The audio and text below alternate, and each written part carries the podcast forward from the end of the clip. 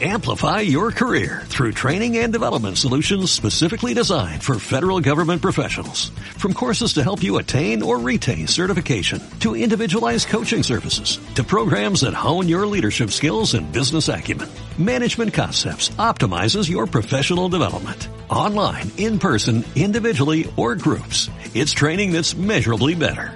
Learn more at managementconcepts.com. That's managementconcepts.com.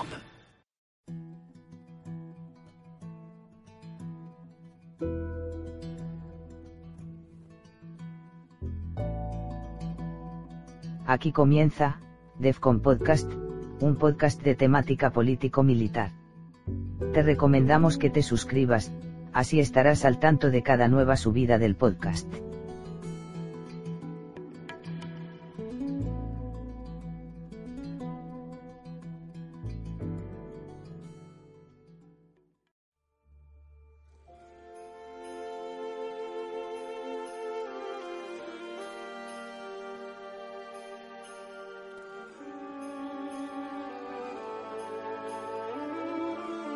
Capítulo quinto de la cuarta temporada de DEFCON Podcast. Hoy en actualidad, Venezuela en el abismo. En la sección Batallas, la batalla de Poitiers 732. De seguido, el bombardero Dormierdo 17. Finalizando en generales con historia, Escipión el africano. Comenzamos.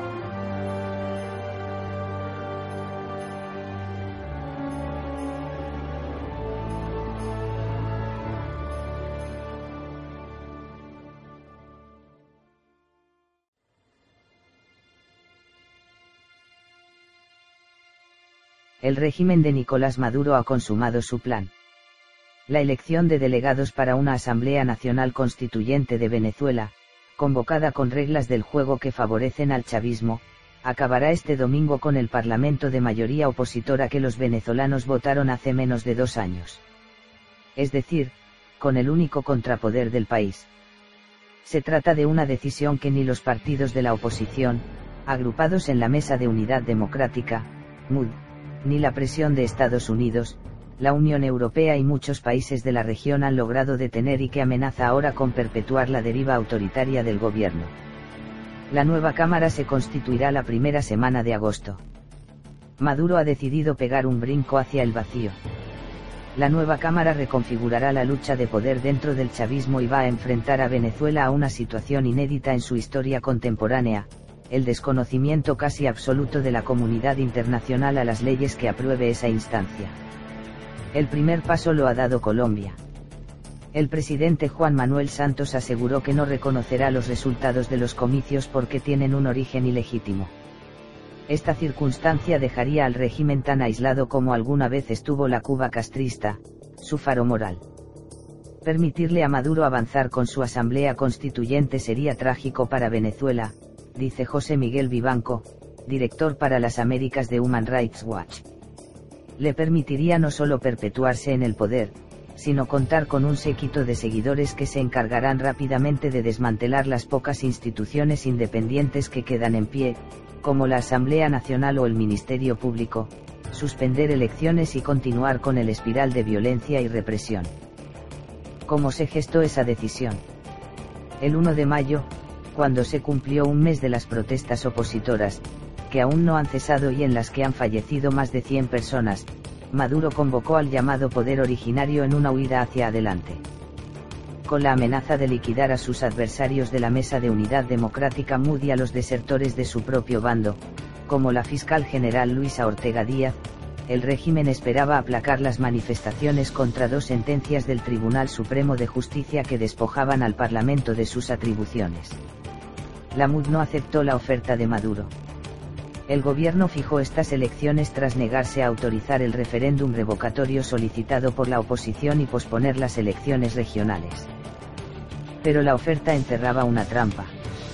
Las bases comiciales de la constituyente permitían al chavismo, que hoy es minoría, repartir entre los sectores afines un tercio de la Asamblea y sobre representar las provincias más rurales del país, donde conserva la mayoría de sus apoyos Las fuerzas opositoras no presentaron candidatos y Maduro trató de presentar esa decisión como una prueba de que solo quieren derrocarle. Pero el ex candidato presidencial Enrique Capriles afirmó lo contrario, nosotros hicimos todo para que este gobierno entrara en razón y no lo hicieron. Ellos todavía viven de la imagen del presidente Hugo Chávez. Les toca dejar de esconderse detrás de Chávez y asumir la responsabilidad. A pesar de ello, hasta última hora el gobierno intentó suspender su propia propuesta, dice Ángel Oropeza, coordinador del equipo político de la MUD, el presidente se sentía atrapado en su propio invento, al que apeló para escapar de una consulta popular, y no sabía cómo salirse de él. A través de sus emisarios, los hermanos Delqui y Jorge Rodríguez, ex canciller y alcalde de Caracas respectivamente, y con la mediación del expresidente del gobierno español José Luis Rodríguez Zapatero, presentaron varias ofertas. Pero hasta el viernes no hubo posibilidad de lograr un acuerdo.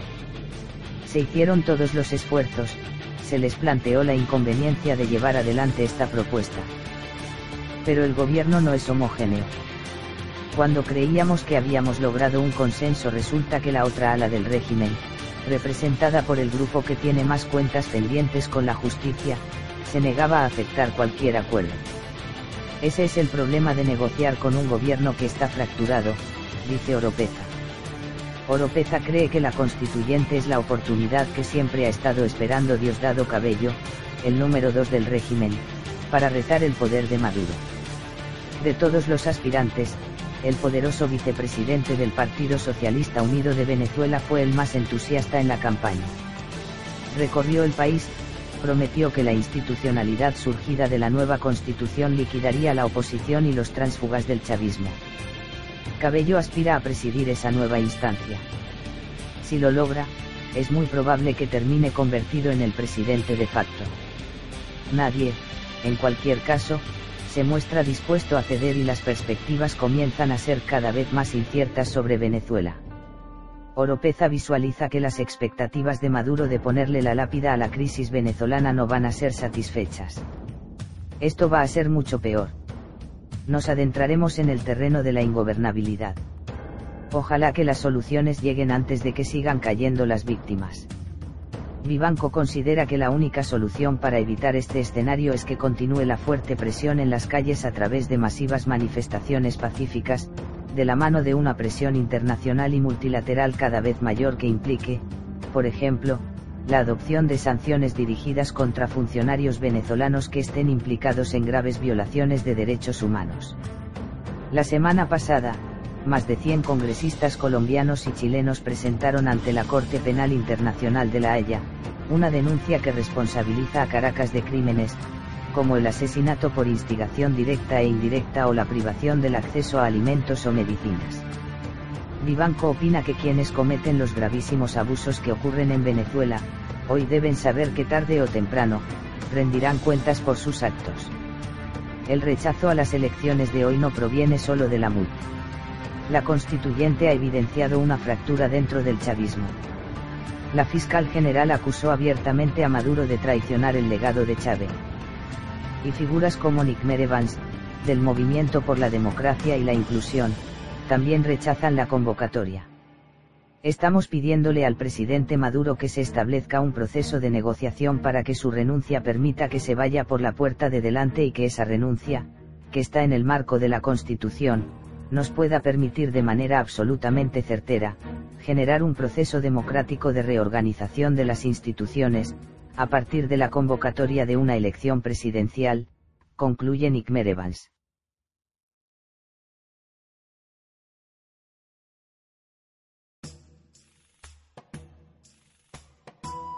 La batalla de Poitiers, conocida por la historiografía europea como Batalla de Tours para no confundirla con la Batalla de Poitiers de 1356, tuvo lugar el 10 de octubre del 732 entre las fuerzas comandadas por el líder franco Carlos Martel, y un ejército islámico a las órdenes del Balí, gobernador, de Al-Ándalus al-Ghafiqi, cerca de la ciudad de Tours, en la actual Francia. Durante la batalla, los francos derrotaron al ejército islámico y al-Ghafiqi resultó muerto. Esta batalla frenó la expansión islámica hacia el norte desde la península ibérica, y es considerada por muchos historiadores como un acontecimiento de gran importancia histórica, al haber impedido la invasión de Europa por parte de los musulmanes y preservado el cristianismo como la fe dominante, durante un periodo en el que el Islam estaba sometiendo gran parte de los territorios del Imperio Romano de Oriente, y había acabado por conquistar al Imperio Persa Sasánida, expansión que comenzó en el 632 tras la muerte de Mahoma. Las fuentes de esta batalla son escasas, y ni siquiera se sabe con certeza el año de la batalla, puesto que las fuentes musulmanas españolas de la época la situaron en torno al 732, pero la crónica del 754, cristiana española y contemporánea sugirió que el combate se produjo a finales del 733 al 734, probablemente en octubre. Los sarracenos llegaron a la península ibérica en el 711, y a partir del noreste de esta península sometieron fácilmente Septimania, establecieron Narbona como su capital, denominándola Arguna, otorgando unas condiciones honorables a sus habitantes, pacificaron rápidamente el suroeste de lo que hoy es Francia y amenazaron durante unos años los territorios francos. El duque Odón de Aquitania, también conocido como Eudes el Grande, había derrotado decisivamente una importante fuerza musulmana en el 721 en la denominada Batalla de Tolosa, pero las racias árabes continuaron, llegando el año 725 a la ciudad de Autun en Borgoña. Amenazado por los árabes por el sur y por los francos desde el norte, Odón se alió en el 730 con Utman Ibrahim Naisa, denominado Munuza por los francos, el que posteriormente sería emir bereber de la región que más o menos coincidiría con la actual Cataluña. Como tributo, Odón dio a su hija Lampade en matrimonio a Utman para sellar la alianza, y las racias árabes a través de los Pirineos, la frontera sur de Odón terminaron. Aún así, el año siguiente Utman se sublevó contra el valide al-Ándalus al-Gafiki. Sin embargo este acabó rápidamente con la revuelta, dirigiendo después su atención contra el antiguo aliado del traidor, Odón.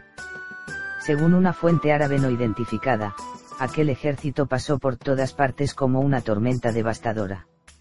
El duque Odón, denominado rey por algunos, reunió su ejército en Burdeos, pero fue derrotado y Burdeos saqueada. La matanza de cristianos en el río Garona fue especialmente terrible. Según las crónicas de Isidoro Pacense, incipit epitome imperatorum, solo Dios conoce el número de muertes. Las tropas musulmanas procedieron entonces a devastar totalmente aquella parte de la Galia. Odón pidió ayuda a los francos, una ayuda que Carlos Martel solo le concedió después de que Odón aceptara someterse a la autoridad franca. La derrota de Odón dio a Carlos Martel una oportunidad ideal para atacar a Al-Gafiki, que había sufrido pérdidas en Burdeos. En el año 732, una fuerza incursora árabe compuesta por unos 40.000 a 60.000 jinetes, se dirigía en dirección norte hacia el río Loira, encontrándose fuera del alcance de sus líneas de suministro. Un posible motivo, según el segundo continuador de la crónica de Fredegar, eran las riquezas de la abadía de San Martín en Tours, la más prestigiosa y sagrada de aquel tiempo en el oeste de Europa. Al tener noticias de esta incursión, el mayordomo de Palacio de Austrasia Carlos Martel, reunió a su ejército de unos 15.000 a 30.000 veteranos, y marchó hacia el sur. Pese a la gran importancia asignada a esta batalla, el lugar exacto donde tuvo lugar es desconocido. Muchos historiadores asumen que los dos ejércitos se encontraron en el punto donde los ríos Klein y Bien confluyen, entre Tours y Poitiers. Carlos Martel situó a su ejército en un lugar por donde esperaba que pasara el ejército musulmán, en una posición defensiva. Es posible que su infantería conjuntada, armada con espadas, lanzas y escudos, presentara una formación del tipo falange.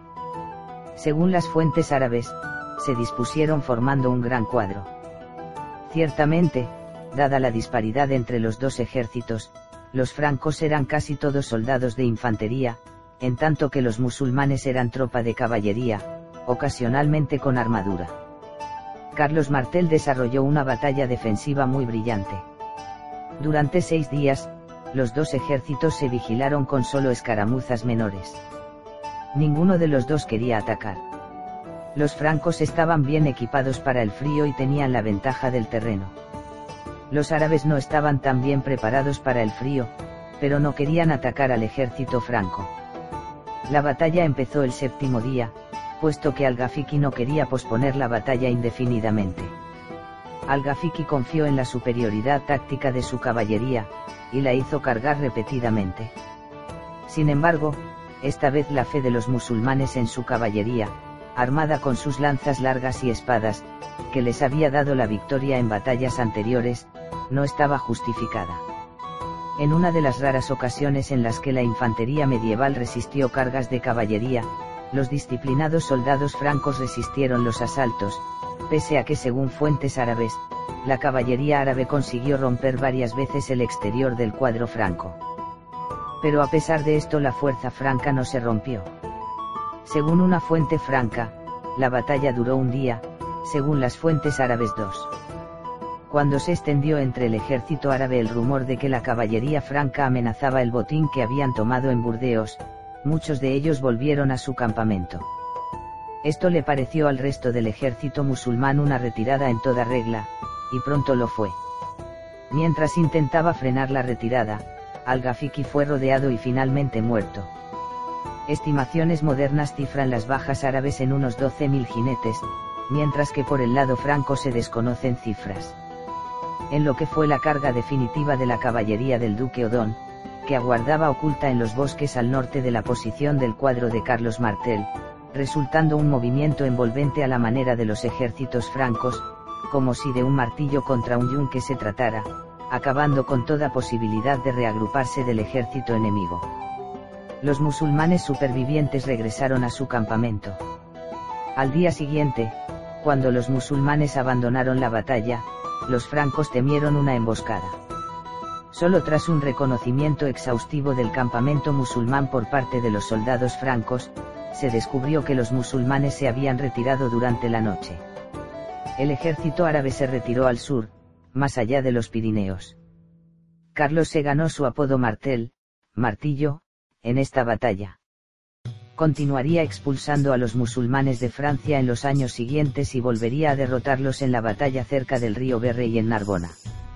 No puede ser menospreciada la importancia de estas campañas, de la batalla de Poitiers y de las últimas campañas en el 736 y 737, para eliminar las bases musulmanas en la Galia y suprimir la capacidad inmediata para ampliar la influencia islámica en Europa. Los tratados firmados anteriormente con la población local se mantuvieron firmes y se consolidaron incluso en el 734 cuando el gobernador de Narbona, Yusuf Ibrahim Abdalrahman al-Fidi, llegó a acuerdos con varias ciudades de la zona para defenderse contra las intromisiones de Carlos Martel, que se había expandido hacia el sur, a fin de ampliar sus dominios.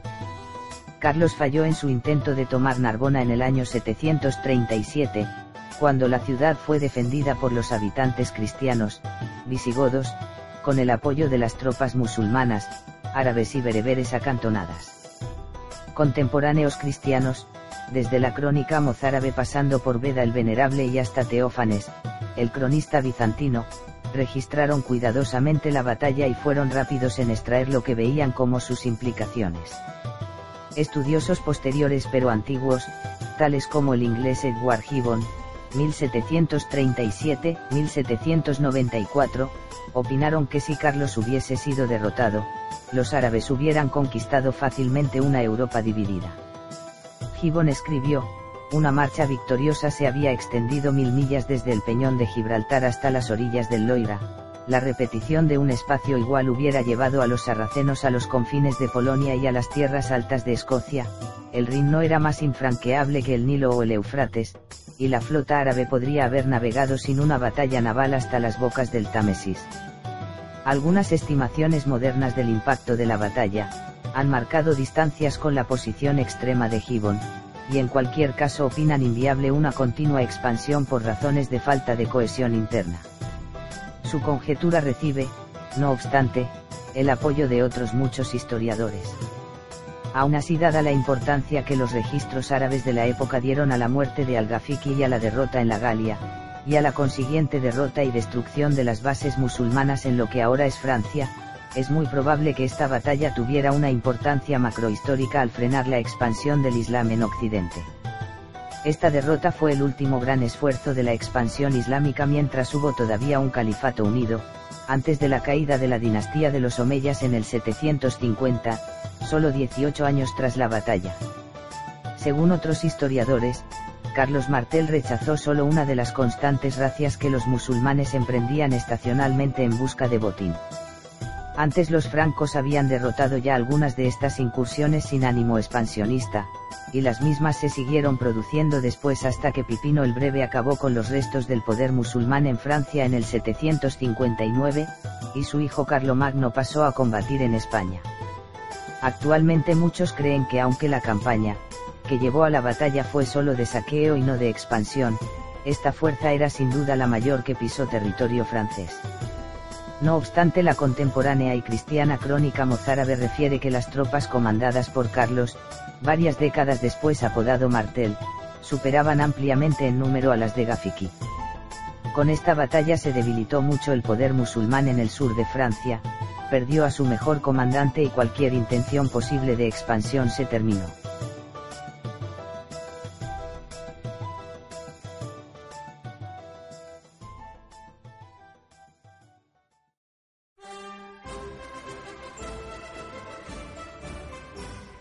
El Dormierdo 17, a veces llamado el Fliegender Bleistift, lápiz volador, fue un bombardero ligero alemán de la Segunda Guerra Mundial producido por la compañía de Claudius Dornier, Dornier Flugzeugwerke. Fue diseñado como un bombardero rápido, un bombardero ligero que en teoría, podía ser tan rápido que podía dejar atrás los cazas enemigos.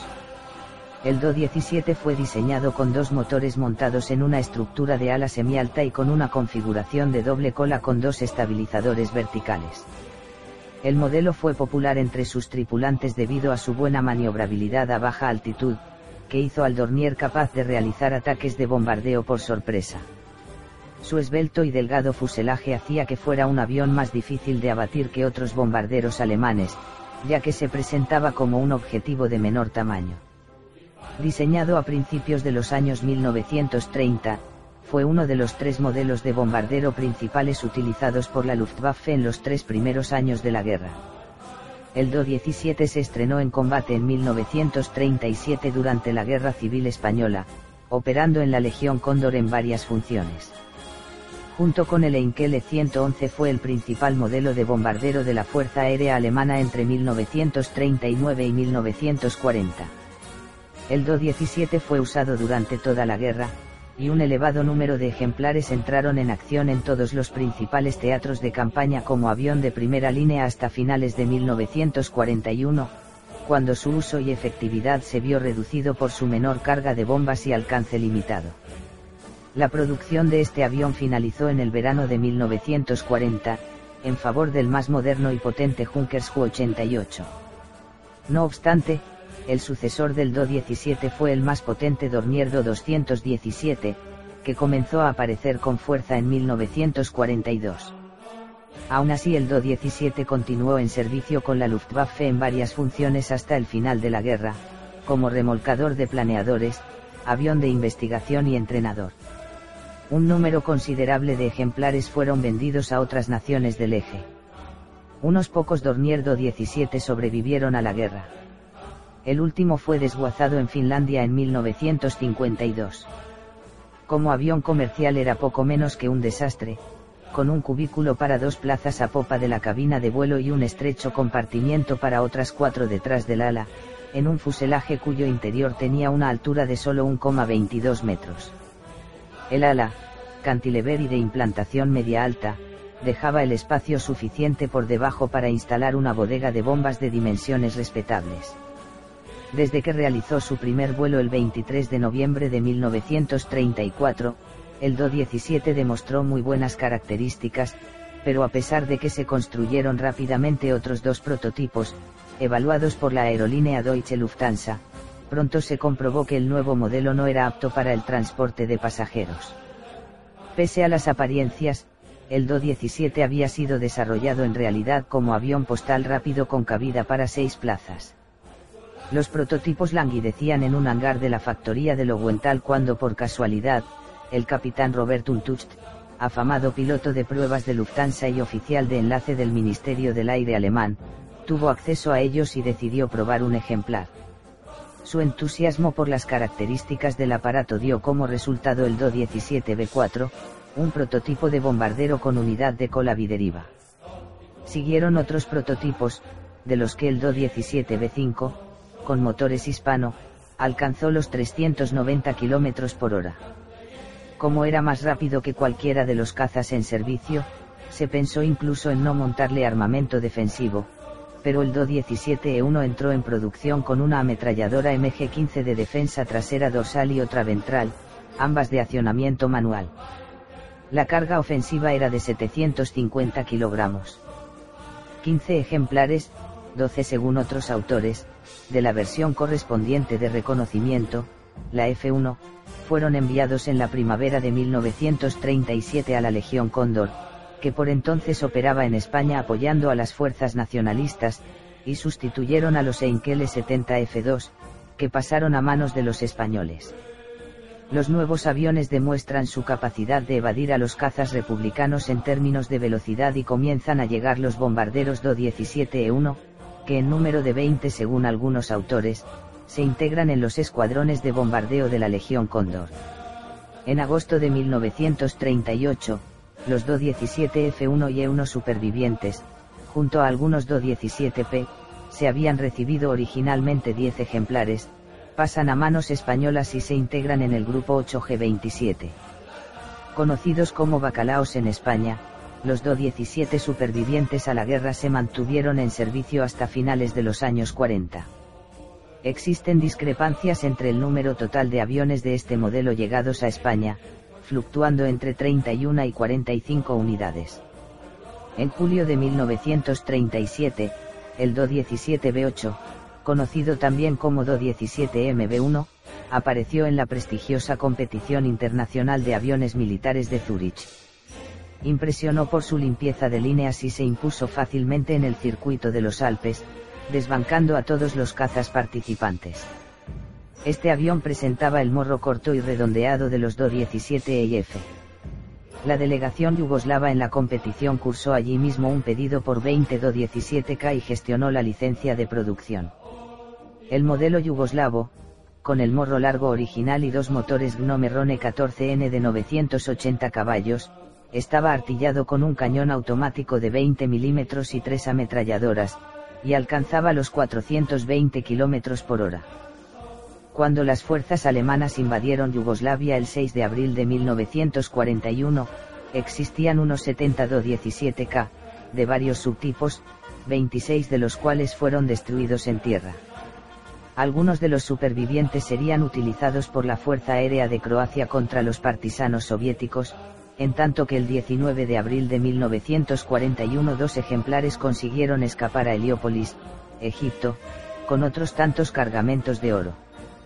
Estos dos aparatos fueron integrados en la Real Fuerza Aérea Británica con las matrículas AX-706 y 707.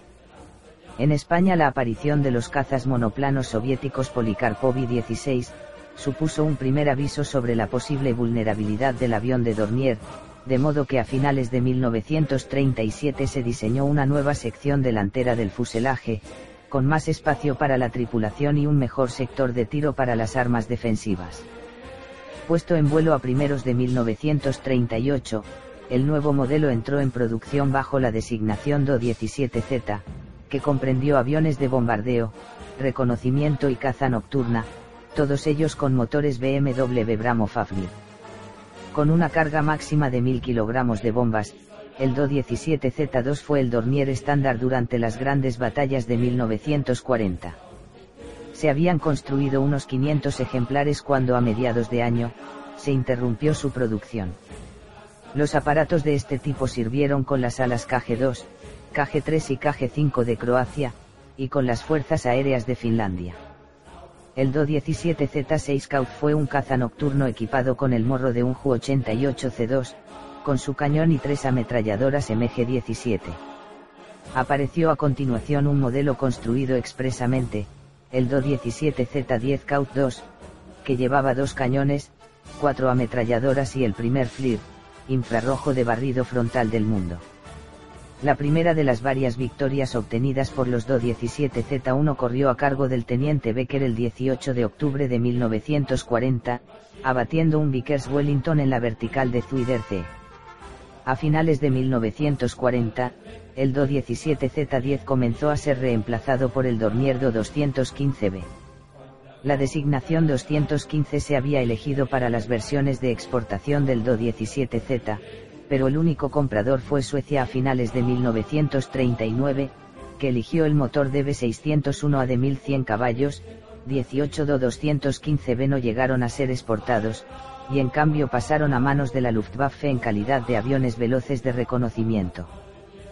Por lo menos 20 ejemplares del último lote de Do 215B4 fueron convertidos en cazas nocturnos Do 215B5, no solo con el infrarrojo, sino también con los primeros ejemplares del radar Liechtenstein. Fue de nuevo Becker quien consiguió el primer derribo con el nuevo tipo, el 9 de agosto de 1941, abatiendo otros cuatro aparatos el 2 de octubre y convirtiéndose en el primeras de la caza nocturna. Ya en 1937, se había expresado la necesidad de un Do-17Z agrandado, con mayor carga de bombas y superior capacidad de carburante, capaz de aceptar una amplia gama de motores e igualmente capaz de realizar bombardeos horizontales y en picado. Puesto en vuelo en agosto de 1938, el Do-217B1 estaba propulsado por dos motores DB601, de 1075 caballos, y a pesar de su semejanza con los Do-17 y 215, era un diseño totalmente nuevo. Sus cualidades de vuelo eran inferiores y de hecho, este prototipo acabó estrellándose, pero el desarrollo prosiguió. Volaron prototipos con motores Junkers Humo 221A y BMW 139 antes de que se emplease el voluminoso BMW 801, en el Do 217B9, de enero de 1940. Por entonces sus características de pilotaje eran aceptables, pero el aerofreno único, que se abría como una cruz enorme en el cono de cola, causó un sinfín de problemas. A mediados de 1941, tras haberse evaluado varios tipos de aerofrenos y estrellado algunos aviones, el mando alemán abandonó su pretensión de que el pesado Do-217 fuese un bombardero en picado. El último Do-217 de producción fue el Do-217M, esencialmente un Do-217K1 con motores DB603A, o alternativamente, una versión de bombardeo del Do-217N. Solo se construyeron unos pocos, tenía prioridad el caza nocturno Do-217N, pero uno de ellos fue alcanzado por la artillería antiaérea sobre Londres el 23 de febrero de 1944, abandonado por su tripulación, el avión se limitó a planear y realizar un perfecto aterrizaje con el vientre en las cercanías de Cambridge pero este modelo no podía mantenerse en vuelo con un solo motor, y como en el caso de todos los Do-217, daba la impresión de que era demasiado avión para tan poca potencia motriz y superficie alar utilizadas. El último de los Do-217, y también el más rápido, el Do-217P, estaba concebido para operar a alta cota y contaba con un motor DB605T, en la cola a fin de sobrealimentar los dos DB603B propulsivos. La producción total del Do-217 ascendió a 1.541 bombarderos y 364 cazas nocturnos, entre los que no se cuentan los 5 Do-217R. Estos aparatos fueron cinco de los seis prototipos del Do-317, una propuesta de bombardeo lejano, con presionización y armamento defensivo por control remoto. El Do-317B1 voló en 1943 y parecía un Do-217M con derivas triangulares, en tanto que el Do-317B, con motores dobles acoplados DB601AB de 2870 caballos, no llegó tan siquiera a volar. Los cinco últimos prototipos del Do-317 se completaron sin presionización, y equipados con soportes para los misiles HS-293, con la denominación Do-217R, fueron empleados por el Tercer Regimiento Aéreo de la Luftwaffe.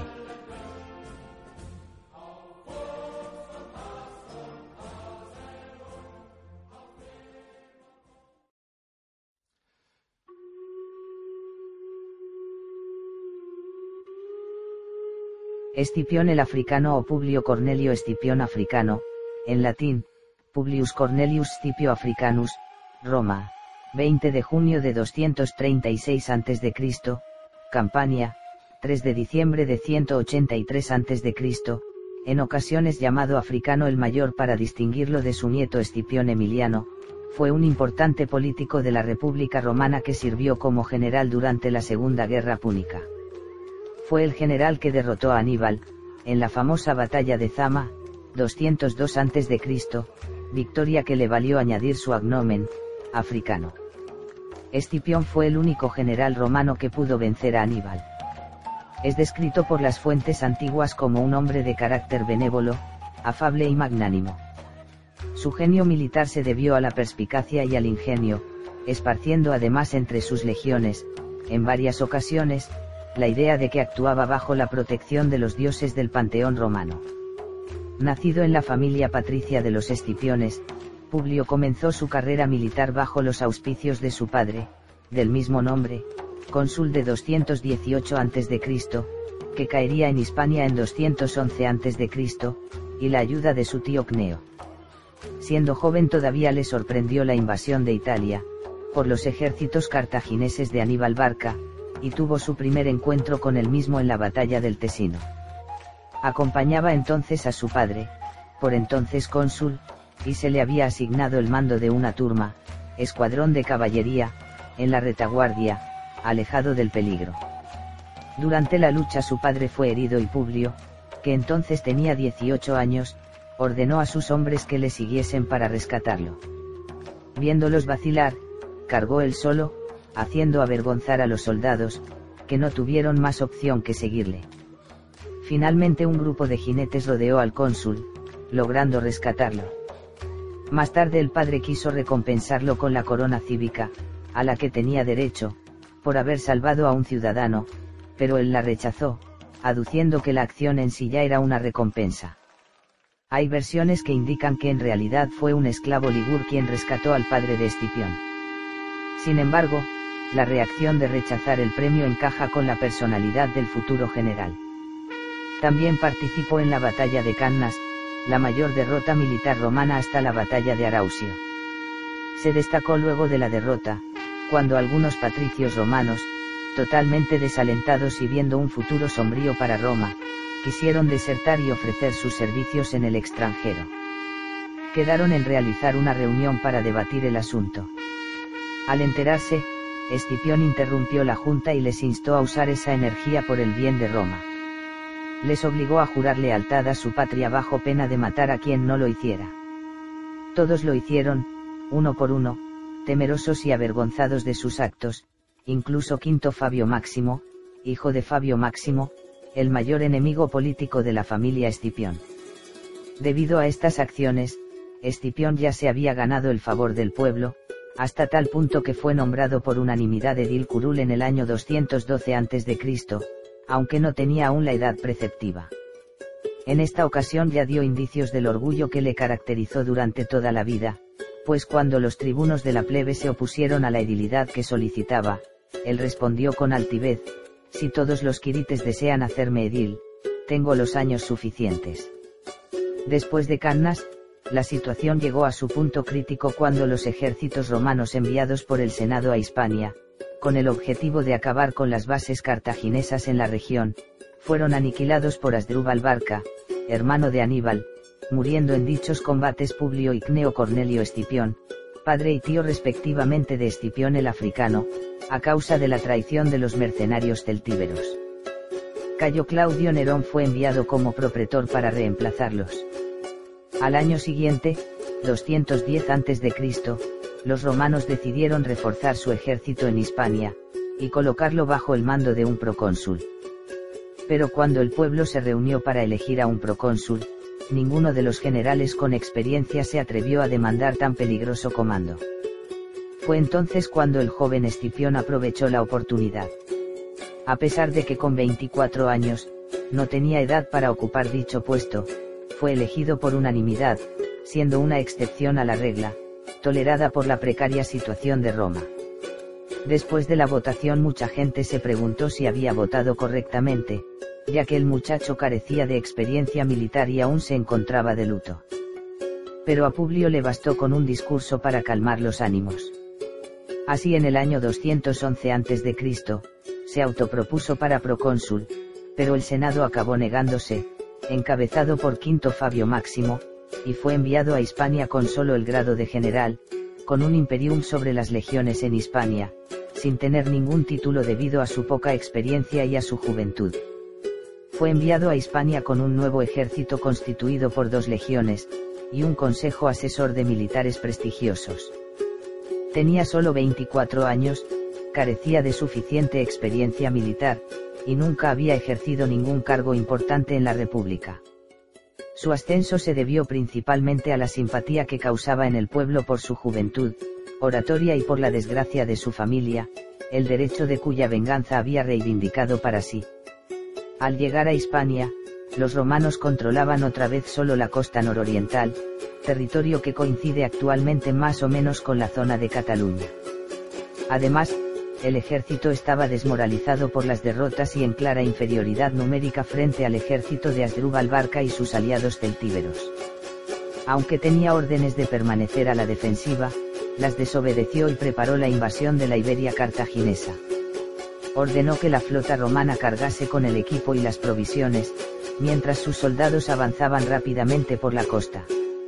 Se dice que recorrió con todo el ejército, en una semana, el territorio comprendido entre sus bases en la actual Cataluña y la capital cartaginesa en Hispania, Cartago Nova, en Púnico Artadast, la actual Cartagena. El ejército cartaginés, que desconocía la marcha de Escipión hacia su capital y se hallaba en bases muy alejadas, fue incapaz de llegar a tiempo para evitar el sitio. Cartago Nova cayó en 209 a.C., tras un brevísimo episodio. Las tropas de Escipión atacaron por tres puntos, el istmo que unía la ciudad con tierra, por mar y por la laguna del norte de la ciudad, que estaba descubierta de defensores. Escipión, dando muestras de una magnanimidad y moderación impropias de su época, prohibió el saqueo de la ciudad y respetó la vida de sus ciudadanos, respetando también la vida de Magón, comandante de la guarnición de Cartago Nova. Muchos historiadores consideran la caída de Cartago Nova como el punto de inflexión de la Segunda Guerra Púnica. No en vano Cartago no solo había perdido su capital en Hispania, su principal base naval, sino también sus minas de plata, gran cantidad de víveres y armas almacenadas e incluso a los prisioneros y rehenes con los que se aseguraban la lealtad de los pueblos sometidos. Escipión regresó a Tarraco sin ser molestado, donde permaneció durante el resto del año, ya que sus fuerzas no eran lo suficientemente numerosas para enfrentarse al enemigo en el campo de batalla, y estaba ansioso por fortalecer alianzas con los jefes hispanos. En esto tuvo más éxito de lo que se podía haber anticipado. La captura de Cartago Nova, así como su popularidad personal, llevó a que muchas de las tribus hispanas desertaran de la causa cartaginesa, y cuando retomó las acciones en el año siguiente, 209 a.C., Indíbil y Mandonio, dos de los más poderosos y hasta ahora más fieles partidarios de Cartago, abandonaron el campamento de Asdrúbal y esperaron la llegada de Escipión. Reforzado con sus nuevos aliados, el ejército romano avanzaba con rapidez por el sur. En el año 208 a.C., se enfrentaron en Hispania Asdrúbal y Escipión en la batalla de Baecula, que terminó con la victoria de los romanos. Sin embargo, el cartaginés logró escapar con parte de sus tropas y marchó por la meseta, logrando pasar los Pirineos hacia Italia para encontrarse con su hermano Aníbal, aunque antes de conseguirlo fue derrotado por los dos ejércitos consulares, tras una emboscada, en la batalla del Metauro, 207 a.C., donde fue muerto. Al año siguiente, el propretor Marco Silano derrotó a Magón en Celtiberia, con lo cual este último marchó al sur del país y se unió a Asdrúbal, el hijo de Giscón, en la Bética. Escipión aprovechó para realizar la conquista del valle del Guadalquivir, llamado Baetis en época romana. En 206 a.C., se produjo la última gran batalla en suelo hispano, enfrentándose cartagineses y romanos en la batalla de Ilipa, cerca de Hispalis. Escipión volvió a triunfar, y el ejército cartaginés quedó definitivamente destruido. Las últimas bases de Cartago en Hispania caían rápidamente. La última ciudad púnica en Hispania, Gadir, la actual Cádiz, se rindió ese mismo año. Durante la campaña, Escipión asentó a sus heridos y veteranos en una ciudad turdetana preexistente, a la que llamó Itálica, bajo y junto al actual Santiponce, unos kilómetros al norte de Hispalis, la moderna Sevilla. Tras estas hazañas Publio Cornelio Escipión volvió a Italia. La subyugación de Hispania era considerada por Escipión, solo como un medio para un fin. Parece que desde algún tiempo se había formado la idea del proyecto de trasladar la guerra a África, y así obligar a los cartagineses a llamar a Aníbal de Italia. Por lo tanto resuelve antes de regresar a Roma, cruzar a África y asegurar si es posible, la amistad y la cooperación de algunos de sus príncipes indígenas su influencia personal ya se había asegurado la adhesión de Masinisa, que servía en el ejército cartaginés de Hispania, pero cuya deserción de sus antiguos aliados era por el momento un secreto, y confía en que su mismo ascendiente personal servirá para ganar el apoyo del todavía más poderoso Sifax, el rey de la tribu de los númidas masesilos. Con solo dos quinquerremes se aventuró a salir de su provincia, y llegar a la corte de Sifax. Allí se encontró con su antiguo adversario, Asdrúbal, el hijo de Giscón, que había pasado de Gades con el mismo fin.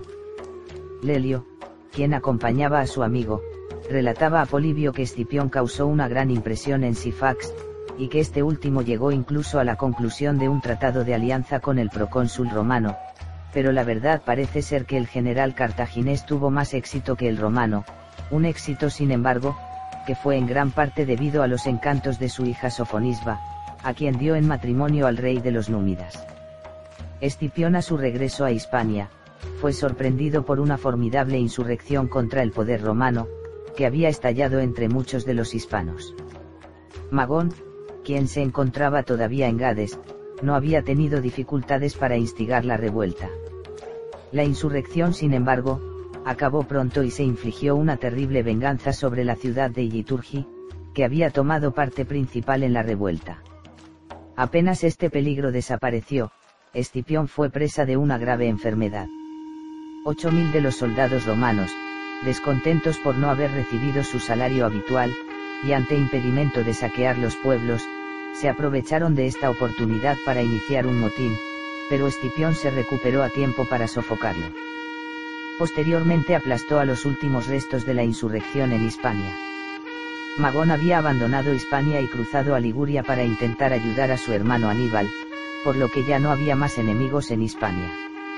Escipión en consecuencia, entregó el ejército romano, en el año 206 a.C., a los procónsules Léntulo y Manlio Acidino, que habían sido nombrados como sus sucesores, y regresó a Roma en el mismo año. La situación en la República Romana había cambiado profundamente durante su ausencia. Aníbal no solo no había vuelto a derrotar a las legiones, sino que había perdido casi todos sus apoyos, las principales bases rebeldes como Capua, Tarento, Siracusa, etc., habían caído y sus habitantes reducidos a la esclavitud. Asdrúbal, cuyo ejército había cruzado los Alpes y se preparaba para reunirse con Aníbal, fue derrotado por los romanos en la batalla del Metauro, en 207 a.C. De nuevo en Roma, Escipión se convirtió en candidato al consulado, y fue elegido para el año siguiente, 205 a.C., por el voto unánime de todas las centurias, a pesar de que aún no había ejercido el cargo de pretor, y solo tenía 30 años de edad. Su colega fue Licinio Craso, que era Pontifex Maximus, y no podía por tanto salir de Italia.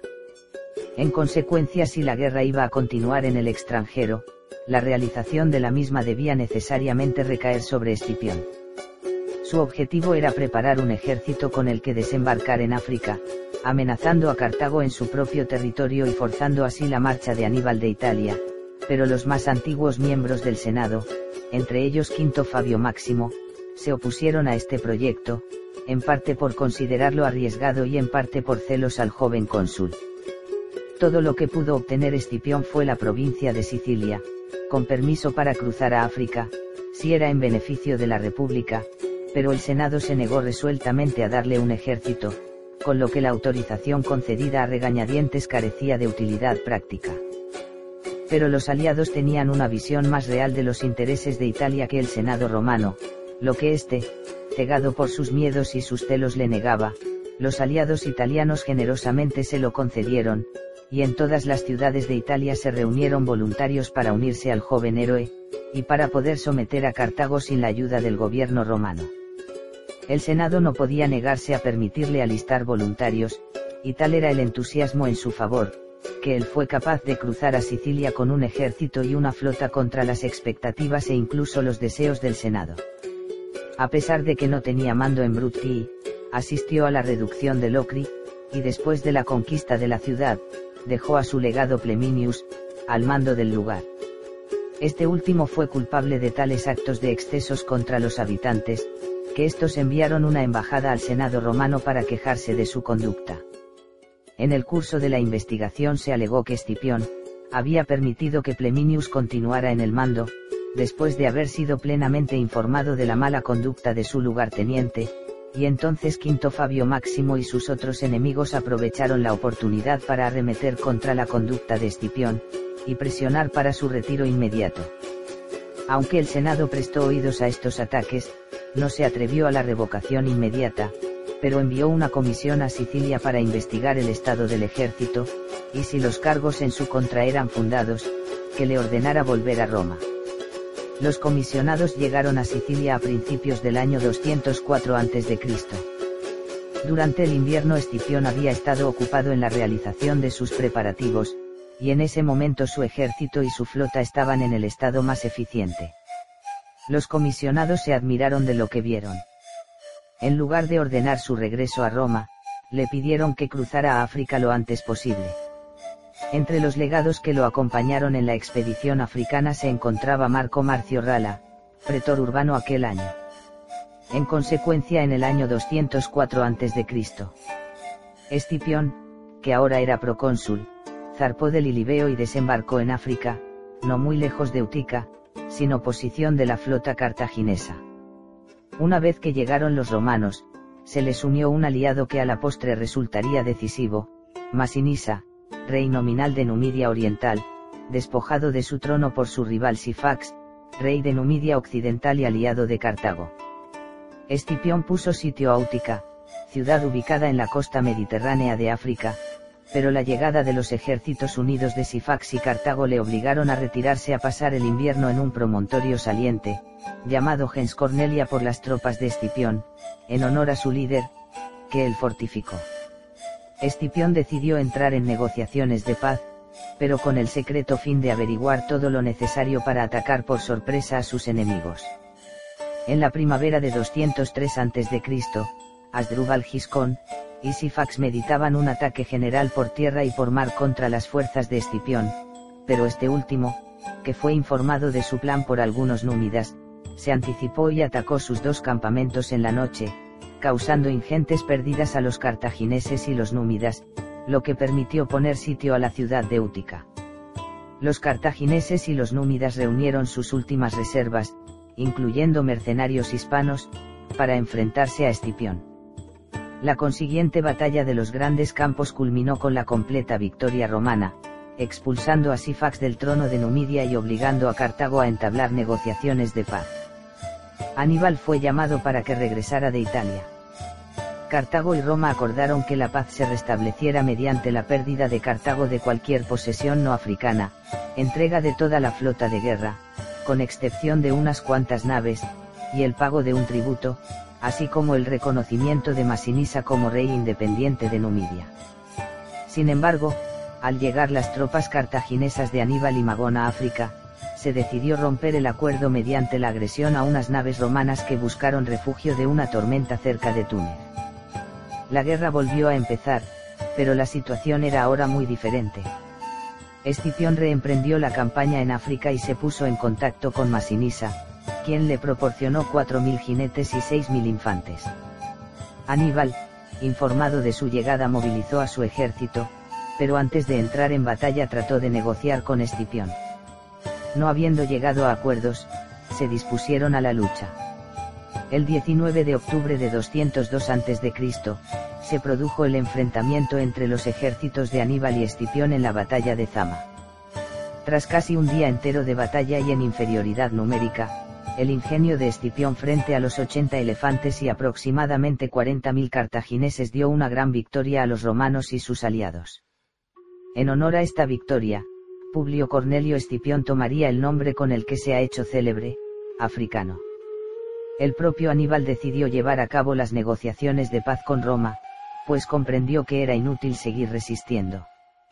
Las duras condiciones impuestas por Roma fueron, pérdidas de todas las posesiones de Cartago fuera del continente africano, prohibición de declarar nuevas guerras sin el permiso del pueblo romano, obligación de entregar toda la flota militar, reconocimiento de Masinisa como rey de Numidia y aceptación de las fronteras entre Numidia y Cartago que éste determinase, pago de 10.000 talentos de plata, aproximadamente 260.000 kilogramos en 50 años, mantenimiento de las tropas romanas de ocupación en África durante tres meses, entrega de 100 rehenes escogidos por Escipión, como garantía del cumplimiento del tratado. Aníbal aceptó las condiciones, a fin de que los romanos le dejaran en paz mientras ayudaba a Cartago a reconstituir su poderío.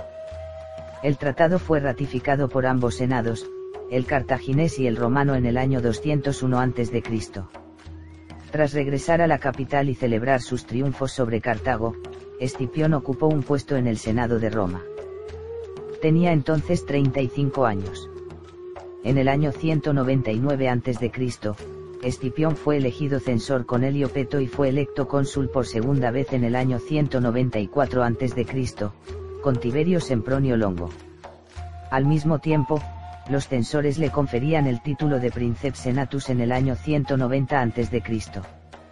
Escipión fue testigo en el Senado del recrudecimiento de los conflictos externos que amenazaban a la República. Roma tuvo que enfrentarse, presionada por los griegos, con el rey de Macedonia Filipo V, antiguo aliado de Aníbal. Este rey, que según algunos historiadores había enviado refuerzos a Cartago durante la batalla de Zama, se había coaligado con Antíoco III, el rey de Siria. Mientras en Hispania, se producían constantes sublevaciones contra Roma, debido principalmente, a la avaricia y crueldad de los gobernadores romanos. En la propia Cartago se recrudecían los conflictos. Aníbal elegido sufete, se enfrentaba a la oligarquía púnica. Estos lo acusaron de preparar una nueva guerra contra Roma, y pretendieron entregarle al Senado romano para que lo ejecutara. Sin embargo, Aníbal escapó de Cartago y se refugió en la corte de Antíoco III de Siria, ofreciéndosele como asesor militar.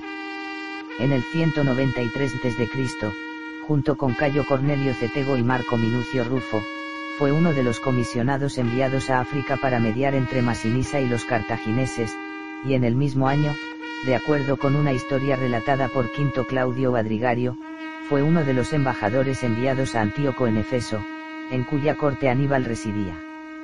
En el año 190 a.C., Lucio Cornelio Escipión, el hermano de Escipión el africano y Cayo Lelio fueron electos cónsules.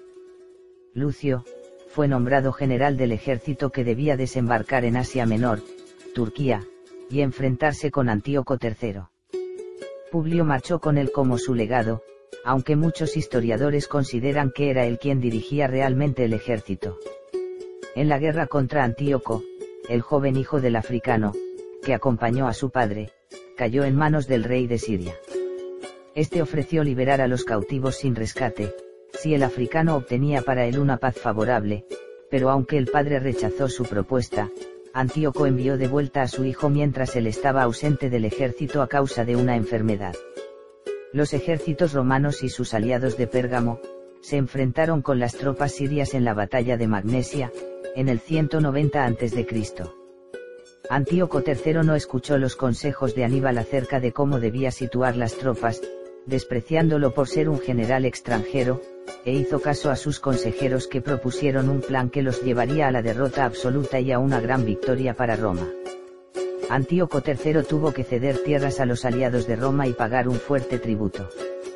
Aníbal huyó al saber que iba a ser entregado a los romanos, refugiándose en la corte del rey de Bitinia, allí pasó unos años como asesor militar del rey hasta que el Senado romano mandó soldados a apresarlo, por lo que al enterarse, se suicidó en el año 183 a.C. Lucio Cornelio Escipión recibió por el éxito de esta campaña el sobrenombre de El Asiático.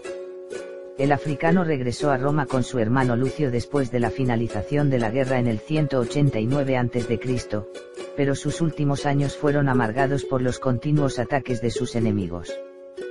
Poco después de su regreso, él y su hermano Lucio fueron acusados de haber recibido sobornos de Antíoco para tratar al monarca con poco rigor, y de haberse apropiado de una parte del dinero que había pagado Antíoco al Estado romano. La acusación fue sostenida por Porcio Catón. En el año 187 a.C., dos tribunos de la plebe en el nombre de Petigii, instigados por Catón y los demás enemigos de los Escipiones, requieren a Lucio Escipión que diera cuenta de todas las sumas de dinero que había recibido de Antíoco. Lucio elaboró por consiguiente sus cuentas, pero cuando estaba en el acto de la entrega, el orgulloso africano indignado se las arrancó de las manos y las rompió en pedazos ante el Senado. Esta altiva conducta parece haber producido una impresión desfavorable, y su hermano es llevado a juicio en el curso del mismo año, declarado culpable y condenado a pagar una fuerte multa. El tribuno Minucio Augurino ordenó que lo llevaran a la cárcel y allí estuviera detenido hasta que el dinero fuese pagado, ante lo cual el africano, más enfurecido aún con este nuevo insulto a su familia, rescató a su hermano de las manos de los oficiales del magistrado. Las propiedades de Lucio, sin embargo fueron confiscadas, y aunque no eran suficientes para pagar la multa, sus clientes y amigos contribuyeron generosamente para saldarla. El éxito de la persecución de Lucio, envalentonó a los enemigos del mismo africano. Su acusador fue Nevio, tribuno del pueblo, y la acusación no se hizo hasta el final del año 185 a.C.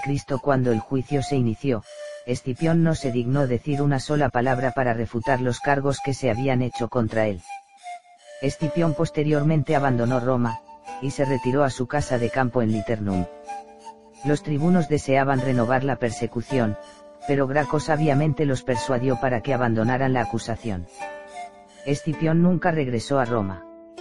Él nunca se sometería a las leyes del Estado, y por lo tanto decidió expatriarse para siempre. Pasó sus últimos días en el cultivo de su finca de Liternum, donde escribió sus memorias, y al morir se dice que había pedido que su cuerpo fuera enterrado allí, y no en su país ingrato. Su requerimiento fue atendido, y su tumba aún existía en Liternum en el tiempo de Tito Livio. El año de su muerte es incierto. Polibio y Rutilio relatan que murió en el mismo año que mueren Aníbal y Filopemen, es decir en el año 183 a.C. Tito Livio y Cicerón ponen su muerte en el 185 a.C., y Valerio de Ancio antes del 187. La fecha de Polibio es muy probablemente la correcta. Escipión también es mencionado en el himno nacional de Italia. Fratelli d'Italia. L'Italia es desta. De Yelmo di Scipio. S. Cinta la testa. Hermanos de Italia. Italia ha despertado el yelmo de Escipión. En ella ha ligado su cabeza.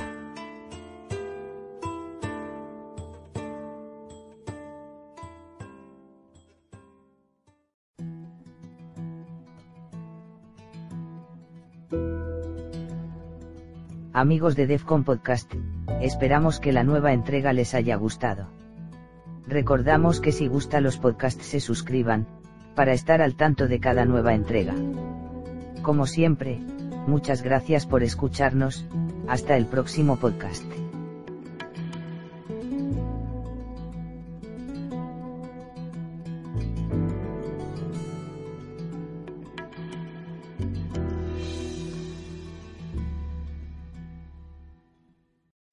Amplify your career through training and development solutions specifically designed for federal government professionals. From courses to help you attain or retain certification, to individualized coaching services, to programs that hone your leadership skills and business acumen, Management Concepts optimizes your professional development. Online, in person, individually, or groups. It's training that's measurably better. Learn more at managementconcepts.com. That's managementconcepts.com.